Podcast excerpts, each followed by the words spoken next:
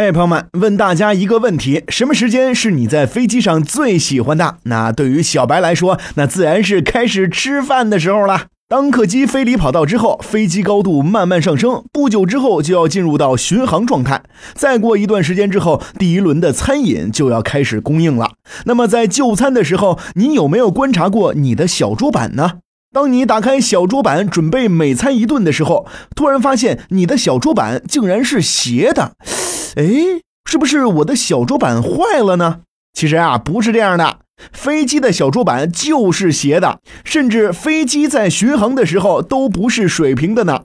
坐过飞机的你，不知道有没有这种经历：从机尾回到座位的时候会比较吃力，而从座位上到机尾反而却比较轻松呢？这是为什么呢？其实啊，原因很简单，就是飞机巡航的时候倾斜角度不是零度。如今的飞机都装备了 FMS 飞行管理系统，这个系统会计算出当天航程中适当的经济速度。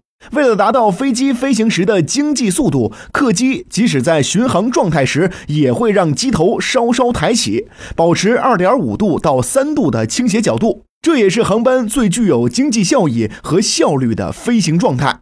那么问题来了，这和小桌板倾斜有什么关系呢？殊不知，如果飞机以三度的倾斜角度巡航飞行，小桌板还是零度的话，那你放在桌子上的饮料就会洒出来喽。假设飞机以三度的倾斜角度巡航飞行，飞机明明是倾斜的，但是小桌板上杯中的饮料为什么没有溢出来呢？这就是因为为了保证小桌板在飞行过程中平行，设计师一开始就把小桌板做了调整。航空公司会事先把小桌板的前沿向下调低三度，所以你在享受旅途的过程中就不用担心杯中的饮料溢出来了呗。所以朋友们，咱们在飞机上看到小桌板是倾斜的，也不用担心，放心妥妥的喝你的饮料吧，完全不会洒出来哦。那说到小桌板，为什么起飞降落的时候空姐要提醒我们把小桌板收起来呢？